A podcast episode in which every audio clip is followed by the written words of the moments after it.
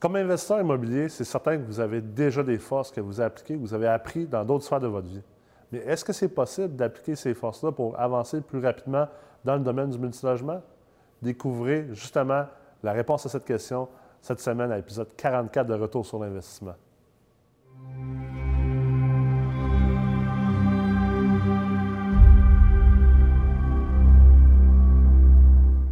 Salut Yann, comment ça va? Ça va bien, toi? Ça va très bien.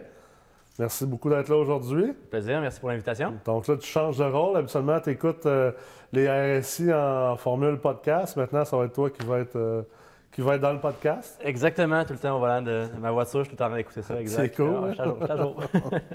cool. Bon, ben écoute, euh, pour les gens, bien sûr, qui ne te connaissent pas, donc pas mal tout le monde qui nous écoute en ce moment, parle-nous un petit peu de, de, de, qui tu es puis ton parcours à date. Good, parfait. Fait que moi, je suis allé à l'Université Laval, je suis de la région de Québec.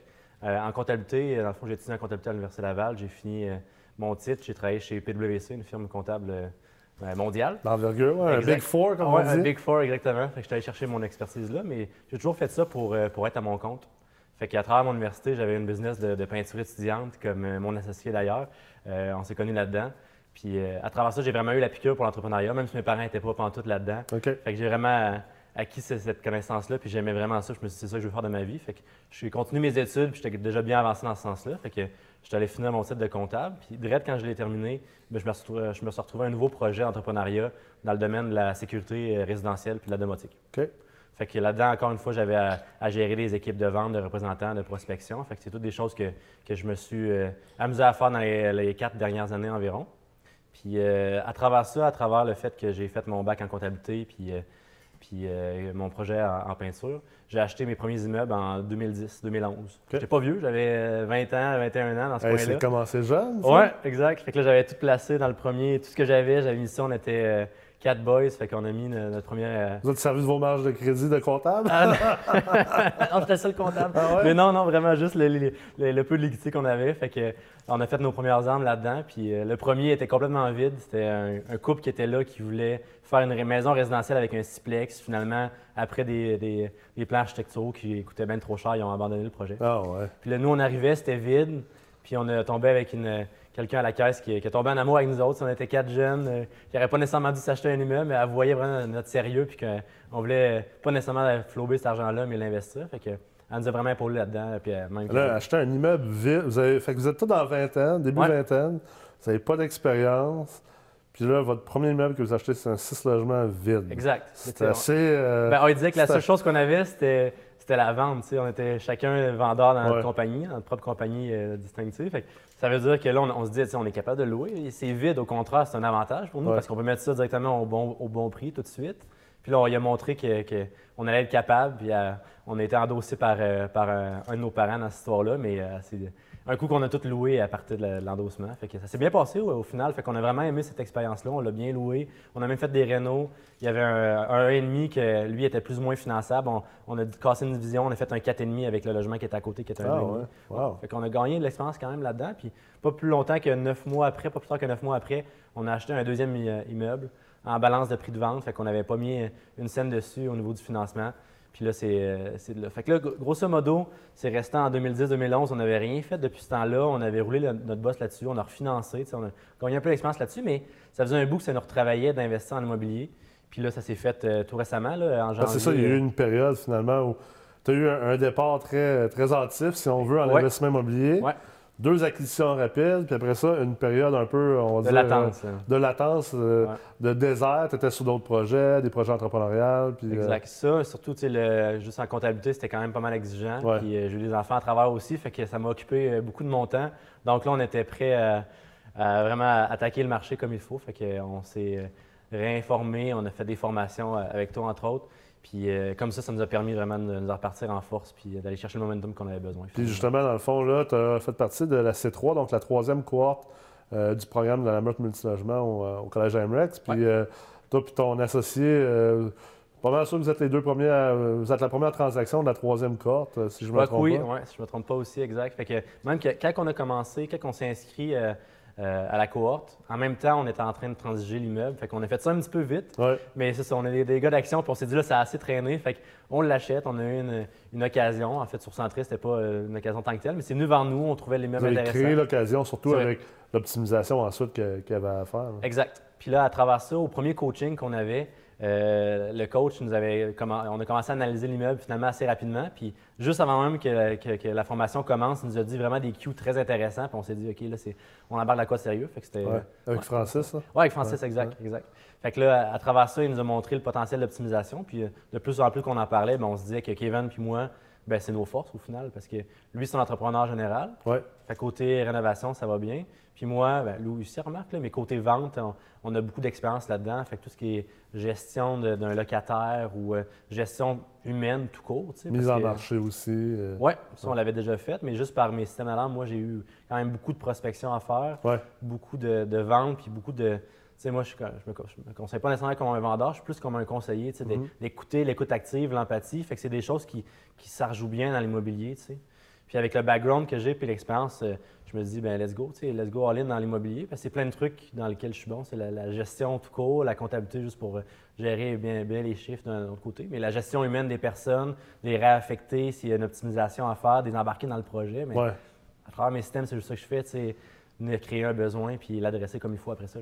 c'est intéressant quand même que vous avez, euh, tu sais, comme, comme, comme il y a plusieurs, plusieurs points dans lesquels on peut aller euh, travailler puis, puis, jaser, mais je pense que la première chose, c'est le partenariat, mais aussi l'utilisation euh, puis la mise en valeur de vos propres compétences, qui n'étaient pas nécessairement des compétences d'immobilier, mais que vous avez trouvé une manière de, de faire en sorte que vous vous servez de vos compétences qui sont hors immobilier, maintenant à votre avantage dans l'immobilier, puis euh, c'est un sujet puis un thème que, que je ramène souvent, la conscience de soi, la connaissance de soi, puis de, se concentrer également beaucoup sur ses forces. Je mm. pense que euh, moi, comme entrepreneur, après déjà 12 ans d'affaires, ce que j'ai appris beaucoup en affaires, c'est on, peut se concentrer à améliorer nos faiblesses, mm. ou on peut se concentrer à rendre nos forces encore plus fortes, puis à mm. se concentrer sur ces forces-là. Puis à la limite, ben, pour nos faiblesses, on trouve d'autres personnes ou des systèmes qui peuvent venir un peu pallier ces faiblesses-là. C'est intéressant comment vous, vous avez vraiment concentré sur vos forces, puis ça vous permet d'avancer super vite comme investisseur. Oui. Ben, comme au niveau du, euh, financement, étant donné qu'on l'a acheté avant d'avoir les nouvelles formations qu'on avait, on l'a un peu acheté comme on l'aurait fait en 2010. Ouais. Fait que là, on a, on a transigé. N'était pas encore Non, non, non, c'est ça, exact. Fait qu'on n'avait pas encore ce learning-là. Fait qu'on l'a fait comme on aurait pensé. Puis après coup, c'est peut-être pas la meilleure idée, mais au moins, on avançait. Ouais, ouais. Puis on a toujours trouvé les solutions en étant à notre compte depuis assez longtemps. J'ai tout le temps été à mon compte depuis euh, maintenant que j'ai 19 ans. Fait que je suis habitué à trouver des solutions. Fait qu'on aimait mieux mettre un pas de l'avant que d'attendre stand-by, de tout le temps attendre, d'attendre la bonne occasion. Fait qu'on l'a créé.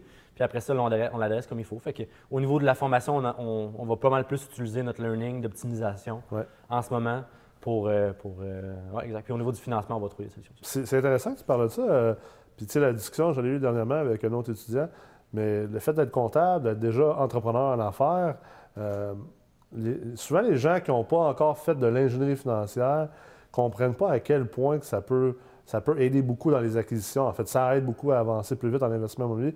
Puis il y a beaucoup de gens aussi qui, sont, qui disent Ah, t'as pas besoin de, maîtriser les chiffres puis de maîtriser les mathématiques tant que ça. C'est juste des blocs. Voyons donc, appelle un courtier hypothécaire puis un courtier immobilier puis il va t'arranger ça. Mhm. Qu'est-ce que tu dis à ces gens-là maintenant que tu as, fait ta transaction avant, puis là, avec ce que tu sais maintenant comme investisseur? Je comprends. Mais tu sais, dans notre transaction en tant que telle en ce moment, c'est si jamais il avait fallu qu'il n'y ait pas eu d'optimisation, on n'aurait pas appliqué notre plus-value qu'on a à nous deux. Puis ça, ça aurait été vraiment coûteux. Puis comme on, l'a acheté, ce qu'on voulait changer un petit peu de nos deux premiers blocs qu'on a achetés, qu'on détient encore, c'est qu'on voulait avoir, initialement, avant la formation, on voulait avoir des locataires de long terme, des gens bien, qui restaient là longtemps. Des bons payeurs. Oui, c'est ça, exact. C'est ça qu'on voulait, parce qu'on voulait faire un petit peu de changement de l'autre. Il y avait une coupe de logements, entre autres, qu'on était un peu tanné de louer, qu'on aurait, était mal divisé, puis tout ça. Fait qu'on voulait pas retomber dans le même, dans le même pattern. Puis plus que la formation avançait, plus qu'on se rendait compte que c'est l'optimisation qui va être la clé, la clé du succès. Puis peut-être à la place d'y aller avec des méthodes cowboy, moi, on n'est pas tant que ça dans, ce profil-là, mais de l'autre côté, je sais que je vais être capable d'embarquer les gens dans le projet, parce qu'au final, c'est des gens qui sont là depuis longtemps, mais qui aiment la place. Puis que quand tu leur demandes, plus que, je, plus que je grattais, je me rendais compte que l'ancien propriétaire ben, il avait fait l'entretien minimal, mais c'est tout. sais. Mais c'est pas des gens qui auraient nécessairement juste voulu ça, ils auraient peut-être voulu plus. Fait que là, tu leur proposes, est-ce que, est que, vous seriez prêt à payer pour ce que nous, on a en tête pour faire? Parce que ça, c'est l'autre chose aussi en optimisation. Souvent, les gens disent ou pensent à tort que euh, c'est difficile d'optimiser un immeuble à multilogement parce qu'il faut que tu euh, faut que tu sortes tout le monde dehors de l'immeuble et qu'ils s'en aillent. Mais la vérité, c'est aussi c'est qu'il y a plusieurs locataires dans ces immeubles-là qui sont peut-être prêts à payer un, 100, 150 pièces de plus par mois ou 75 de, pièces de plus par mois pour un plus beau produit parce que ça leur tente pas de déménager, parce qu'ils sont bien là, parce qu'ils sont peut-être dans une meilleure situation financière que quelqu'un qui sont rentrés. C'est là que le relationnel devient très, très important comme gestionnaire immobilier, comme propriétaire, de, prendre le temps de discuter avec ces gens-là qui sont des êtres humains. Mhm, si tu fais juste penser qu'il ah, faut que chaque tout le monde dehors, euh, tu vas peut-être passer aussi à côté d'un peu de facilité. Puis on sait que les affaires, l'investissement, c'est pas facile. Fait que pourquoi pas, des fois, se donner la vie facile quand on peut. Exact, c'est ça. Puis ces personnes-là, tu sais, puis je je suis vraiment allé saisir, un peu leurs besoins. Puis c'est là-dessus que je suis allé frapper après, après ça. Il y en a une justement qui était là depuis longtemps, c'est elle qui paye la moins chère de la place. Mais qu'au final, je commence à lui montrer l'autre logement qu'on avait déjà commencé à rénover à côté, qui lui était vacant quand on a, quand on a acheté. Plutôt, on l'a rendu vacant assez rapidement. Il y avait une opportunité de casser le bail, puis ils l'ont fait, puis ça nous a donné aussi. Fait que c'était bien correct comme ça.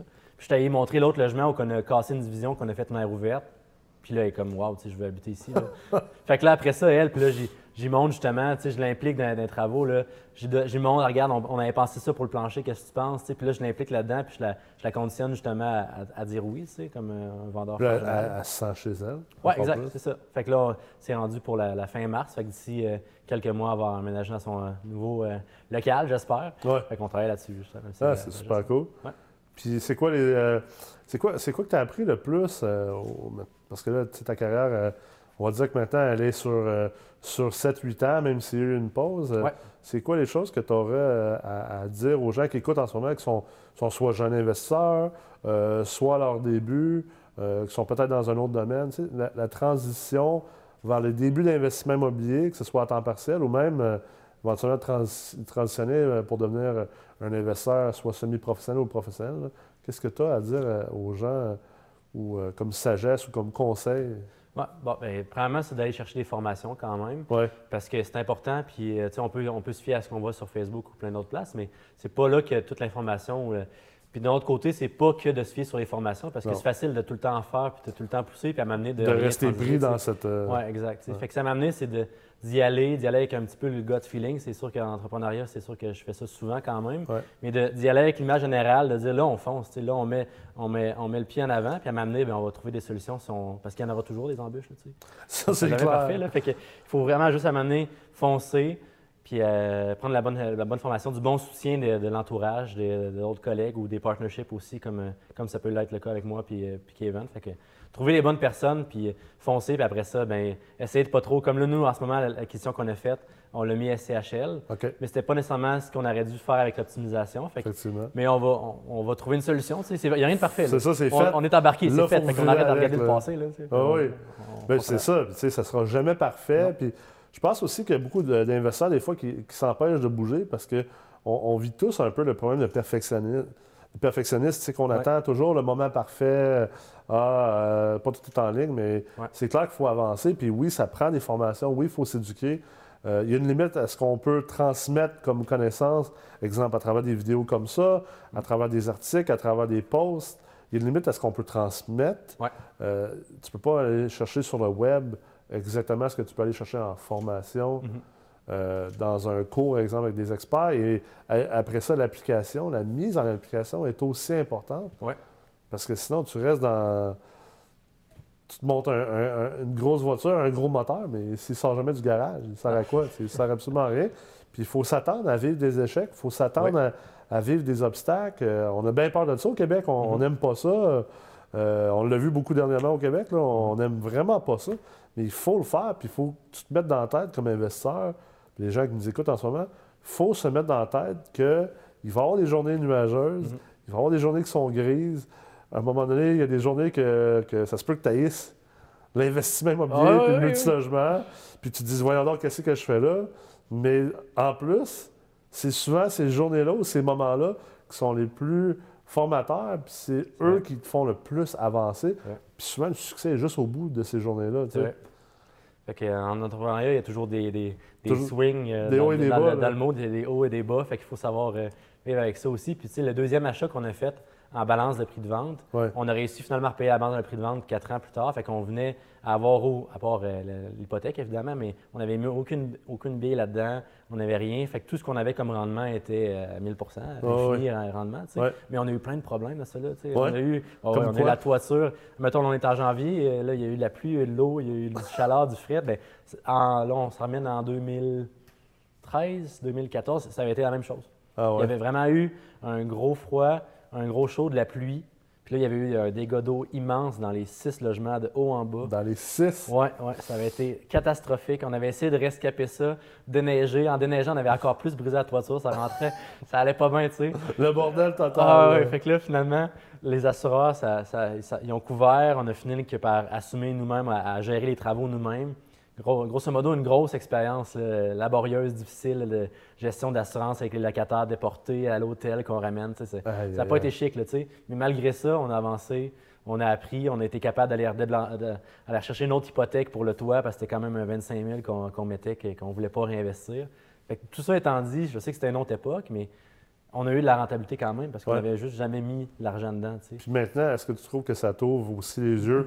Vers plus d'opportunités. C'est-à-dire que tu regardes les immeubles qui sont à vendre, puis il y a peut-être des immeubles aujourd'hui que tu es prêt à acheter parce que tu as vécu ça, fait que ça te fait plus peur. Oui, ça c'est un bon point. Puis si jamais cet immeuble-là, au final, il finit par être un moins bon investissement, bien, il y a quand même des solutions de rechange de, la revendre, juste statu quo, on, récupère nos billes puis on va l'investir dans un autre projet, si ça finit par être ça. Mais on a assez fait d'analyse dans le passé, puis encore plus maintenant qu'on est plus outillé pour aller voir les scénarios pessimistes, réalistes puis optimiste, puis dire en temps réel, c'est quoi la décision qu'on doit prendre. Mhm. Oui, je suis d'accord avec, euh, toi.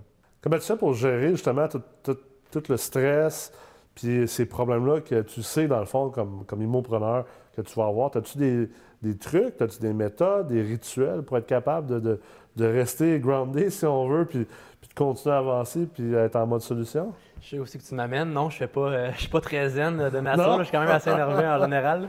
Fait que j'ai pas de, de méditation ou d'autres trucs euh, dans ce genre-là, malheureusement.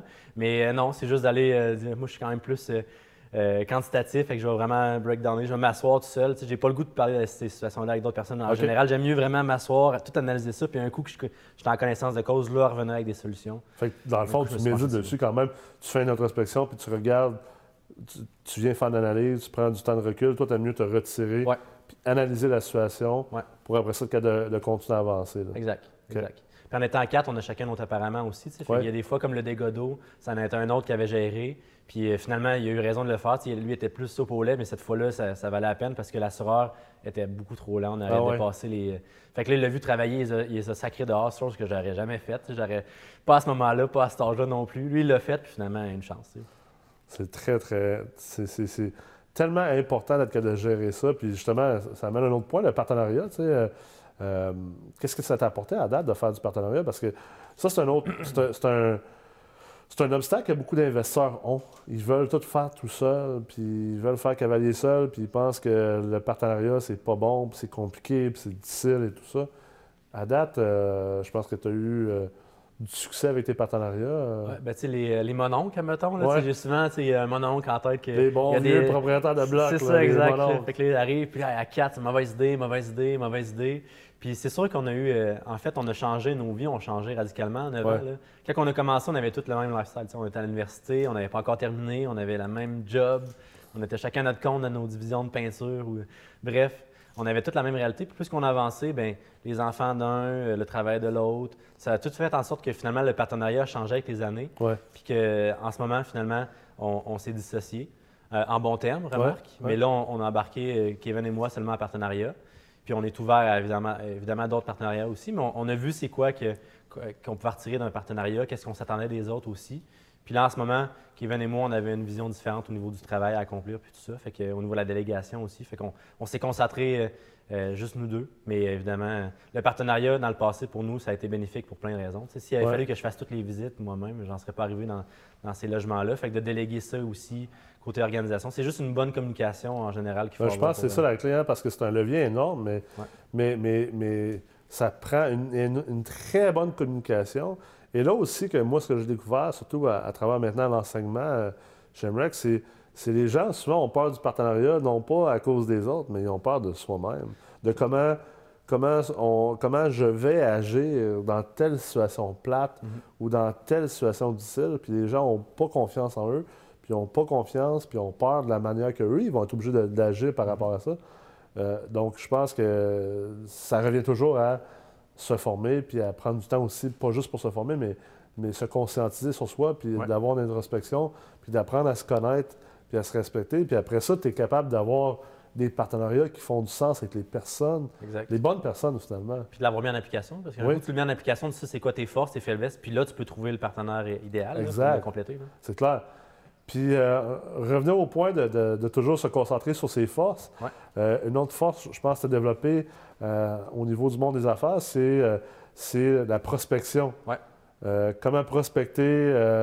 aussi, quand on parle de prospection, on parle souvent de, rejet, de refus, de, se faire dire non. Exact. Je pense que c'est des forces pour l'investisseur immobilier d'être capable de, de, prospecter premièrement, puis aussi d'être capable de se faire dire non. C'est vrai. Puis, tu sais, dans le, dans le passé, je n'ai pas appliqué ça à l'immobilier du tout. je l'ai appliqué dans, mes autres business euh, du passé, puis celle actuelle aussi. Mais dans l'immobilier, ça s'applique aussi.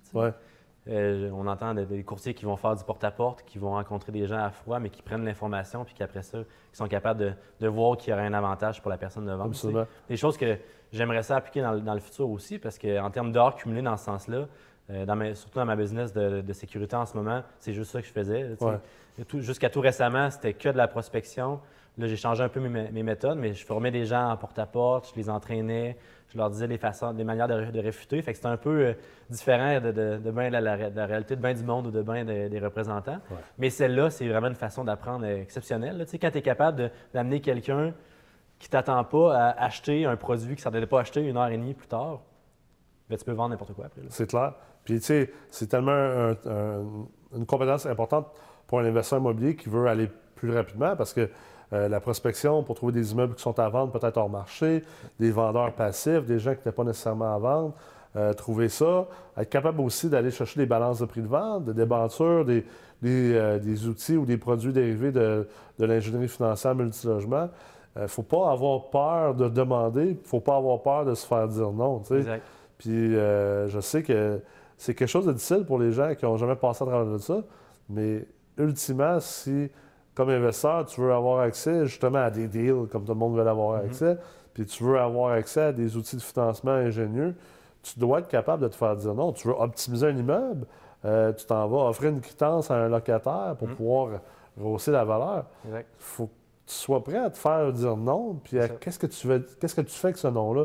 Comment tu contournes encore là cette situation peut-être que tu ne souhaitais pas. Ah, tu sais, euh, à, Québec, s'il avait fallu que. J'ai 1300 clients à peu près en sécurité résidentielle. S'il avait fallu que je euh, fallu que je m'arrête à, ces 1300 clients-là, à me faire dire non le premier coup, je n'en aurais 30. aïe, aïe. Honnêtement, là, admettons qu'on parle juste de mes ventes en porte-à-porte. jamais. C'est rare. C'est quelqu'un qui disait oui du premier coup c'était une vente assurée. Là. Mais c'était toujours non, au moins une fois. Tu sais, ben, après ça, tu le ramènes, puis tu te rends compte que c'est un automatisme des fois pour les gens de je sais pas c'est quoi, il me fait peur un petit peu, je sais pas d'où c'est qui sort. C'est trop facile de dire non, tu sais, mais... Moi, j'appelle ça la clôture en prospection. Là. Tu sais, j'en ai fait de la prospection en immobilier. J'ai ramassé des, centaines de portes en, prospection immobilière au téléphone, puis du porte-à-porte. Puis euh, moi, j'appelle ça, ma, théorie, c'est la théorie de la clôture c'est que quand tu fais de la prospection, il faut que tu t'imagines que tout le monde a une clôture autour de la maison. C'est pas nécessairement qu'ils veulent pas et qu'ils sont pas intéressés, c'est juste qu'ils ont toute une clôture. Fait que c'est à toi de savoir, ça te prend soit la clé pour ouvrir la porte de la clôture, ou il faut que tu sois un assez bon sauteur pour sauter par-dessus la clôture. ça, ça, se traduit par des techniques, justement, de la, la manière que tu approches quelqu'un la première fois. Quand tu appelles un propriétaire qui a, qui a, un immeuble et qui n'est pas nécessairement à vendre, mais que tu as découvert des informations qui te laissent euh, penser qu'il sera vendeur très bientôt, il faut que tu sois capable de l'approcher d'une manière à établir une relation puis une discussion, puis en fait, à soit passer par-dessus sa clôture ou ouvrir la porte de la clôture. Exact, je suis d'accord avec toi. Mais s'il fallait, tu sais, dans NHL, c'est le gardien qui a le plus de défaites. Est-ce que tu as une petite idée, c'est qui? Le gardien qui a le plus de, défaites? Dans l'histoire de la NHL depuis. Non. C'est Martin Brodeur. C'est aussi lui qui a le plus de victoires. T'es-tu sérieux? Ouais. Ah, ouais? Ouais. Eh, tu m'en Quelques apprends une bonne, là. Donc, à ce moment-là, ben, tu sais, au niveau du refus, j'applique ça de la même façon. Mais Ouais. s'il a voulu autant gagner, c'est qu'il a aussi beaucoup perdu. C'est clair. Refus puis échec. Puis, c'est tellement un bon point que tu amènes là. Je n'avais pas pensé à ça du tout. C'est la même chose. Au baseball, les, les- ceux qui ont le plus de coups de circuit, c'est généralement eux qui ont le plus de strikeouts aussi. Là, Ouais, parce qui que se c'est font le grand jeu. là. Ben oui, ils vont pour le, le tout pour le tout. Donc, euh, je pense que on finit l'émission là-dessus aujourd'hui. faut pas avoir peur de se faire dire non. faut pas avoir peur d'échouer. Puis, faut foncer. Exact, je suis d'accord avec toi. Merci beaucoup d'avoir été là aujourd'hui. plaisir. Merci À la toi. prochaine. Yes. Alors, rappelez-vous que c'est essentiel de vous concentrer sur vos forces, d'utiliser le levier des partenariats et de ne pas avoir peur d'échouer et de déléguer des situations difficiles. D'ici le prochain épisode, je vous invite à aller liker notre page Facebook et de vous inscrire à notre page YouTube. Merci beaucoup.